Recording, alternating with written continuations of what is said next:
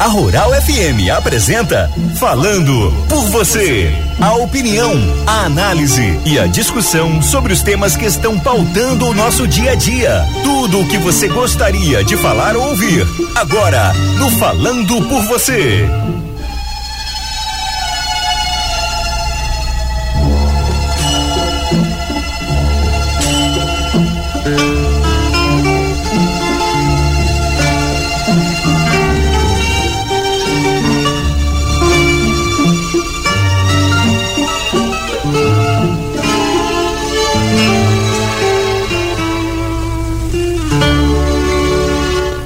Meus amigos e amigas, bom dia a todos os ouvintes da 102.7 Rural FM.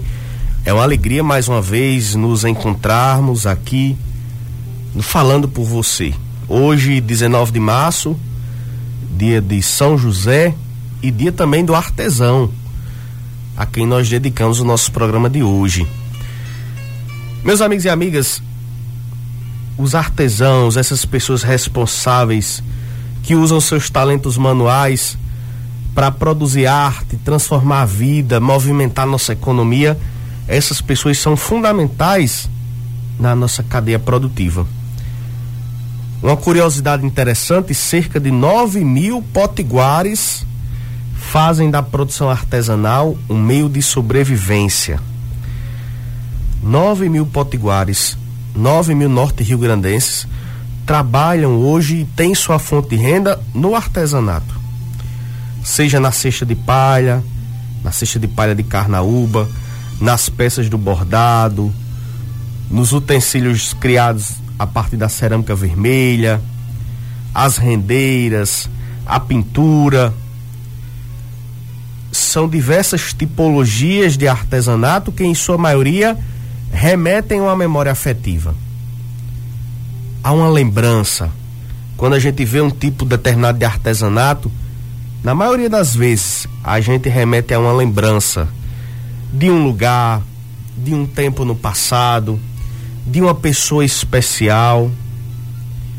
O artesanato é responsável também por nos trazer memória afetiva.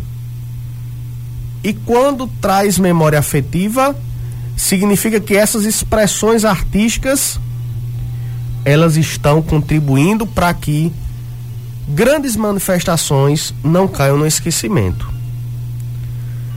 Nesse Dia Mundial do Artesão, dia 19 de março,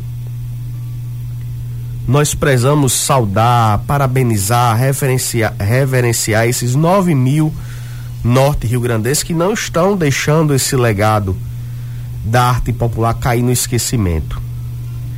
Que estão ali, muitos deles e eu até comentei isso em programas anteriores nossos, muitas pessoas aprendem a produzir um artesanato por terapia. É aquela senhora, aquele senhor que está ali com um tempo um pouco livre, já aposentado, que tem um curso no bairro, na casa da família, no CRAS. O SESC muitas vezes realiza também um curso de pintura, de decopagem, um curso de costura, de bordado aqui na Escola Profissional Júlia Medeiros, por exemplo, participa de um curso para ocupar aquele tempo livre. E muitas vezes nós ouvimos relatos fantásticos de pessoas, de senhores e senhoras que disseram: Olha, eu estava até com início de depressão, mas eu envolvi meu tempo aprendendo artesanato e hoje estou curado. O artesanato é terapêutico mas ele também, para muitas e muitas famílias, é fonte de renda. Ouvi um relato uma vez de um artesã que disse o seguinte: Diego, eu tinha minha aposentadoria, morava sozinha, a aposentadoria era suficiente para minha renda, para minha manutenção mensal. Mas aí depois minha filha se separou, veio morar comigo em casa, com dois netos, e a aposentadoria não era mais suficiente graças a um curso de artesanato que eu aprendi a pintar pano de prato. Eu lembro muito, pintar o pano de prato e colocar o bico no pano de prato, ela disse. Eu entendi depois que aquele meu passatempo podia se tornar uma renda extra para minha família. E um depoimento muito curioso dela que ela disse: Olha, hoje eu ganho mais dinheiro com o pano de prato do que com a própria aposentadoria. E graças a Deus minha família está bem. Eu estou conseguindo viver bem com minha filha, com meus netos na minha casa. Percebam, pessoal, que nós precisamos valorizar cada vez mais a importância dessas pessoas que têm suas habilidades manuais e entendermos que isso é economia criativa. A nossa capacidade artística e intelectual é fonte de renda. Para vocês terem ideia, o Sebrae divulgou esses números. Aproximadamente, olha, os artesãos no Brasil são aproximadamente 8 milhões e meio de pessoas. E em todo o país o setor movimenta 50 bilhões de reais por ano, que é responsável por cerca de 3% do PIB, o produto interno bruto. Então a gente vê aquela pessoa ali, muitas vezes discreta, na casinha dela, no lugar dela, que a gente da comunidade nem valoriza tanto. Muitas vezes a gente compra um produto industrial que vem da China, em vez de comprar um produto artesanal que é feito por uma pessoa da nossa comunidade. E essa pessoa lá no lugarzinho dela, com a carteirinha dela de artesão, muitas vezes trabalhando sozinha, ela se soma a mais de 8 milhões de brasileiros e estão aí movimentando 3% do nosso PIB. Vejam que fantástico. Isso é realmente espetacular e nós precisamos valorizar mais. Nós precisamos entender que essas pessoas, com o nosso apoio, podem crescer cada vez mais. Nós precisamos ter a capacidade de identificar os artesãos da nossa comunidade. Semana passada eu fiz uma enquete no Instagram do Caicó Criativa pedindo para as pessoas lembrarem mulheres artistas da cidade. E aí sabe qual foi uma grande dificuldade? Quando nós pedimos para citar mulheres que trabalhavam com cerâmica ou escultura, cerâmica ou escultura, as pessoas só lembraram de Dona Raimunda Faísca, que já é falecida.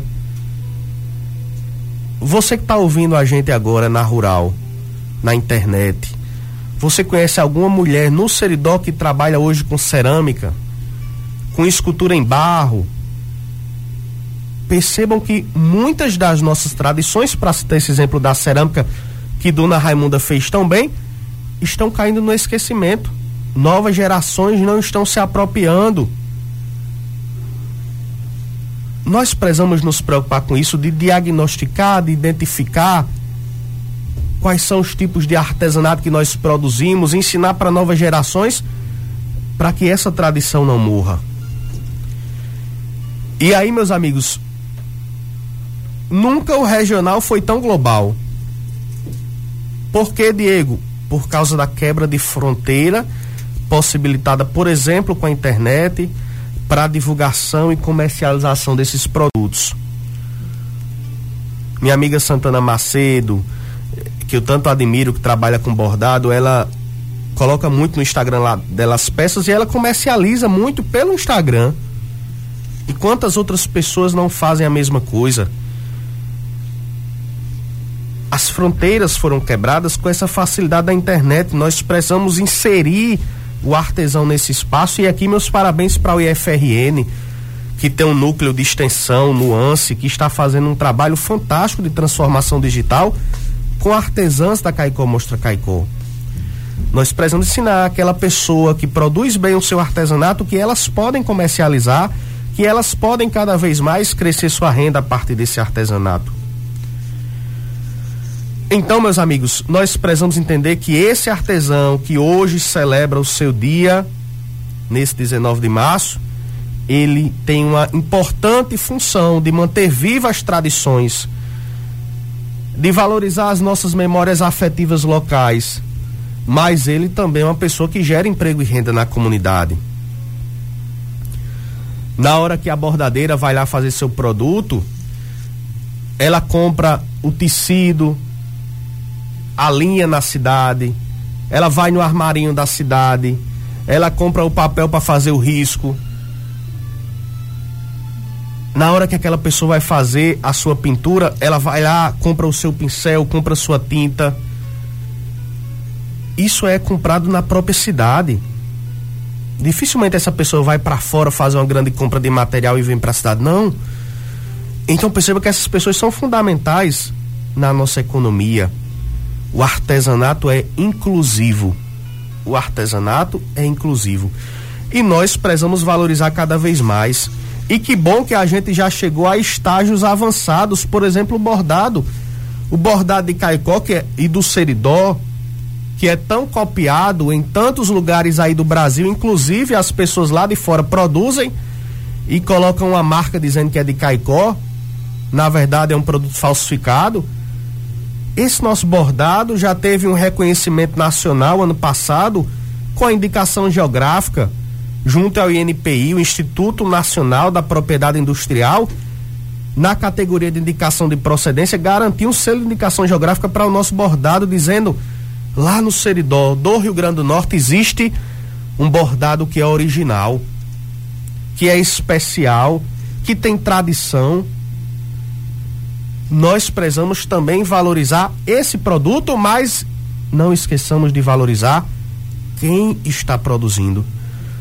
Precisamos aprender a contar a história daquela pessoa que se debruça em uma máquina de costura, no seu bastidor, para produzir aquela arte, precisamos valorizar a pessoa que está por trás do produto. Nós precisamos valorizar pessoas.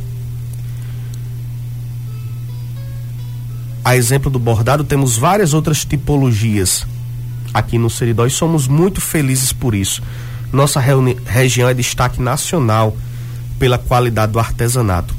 Nossos parabéns a todos os artesãos e artesãs pelo seu dia sigam em frente com todas as dificuldades, sigam em frente fortalecendo essa missão de valorizar, de perpetuar nossas tradições, nossas artes populares e cada vez mais fortalecer a nossa economia.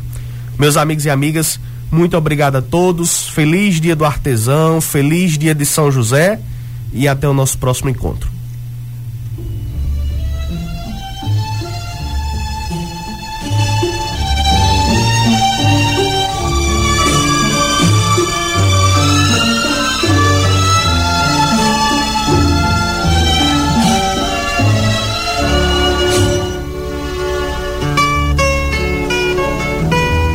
Rural FM apresentou Falando por você. Até o nosso próximo encontro.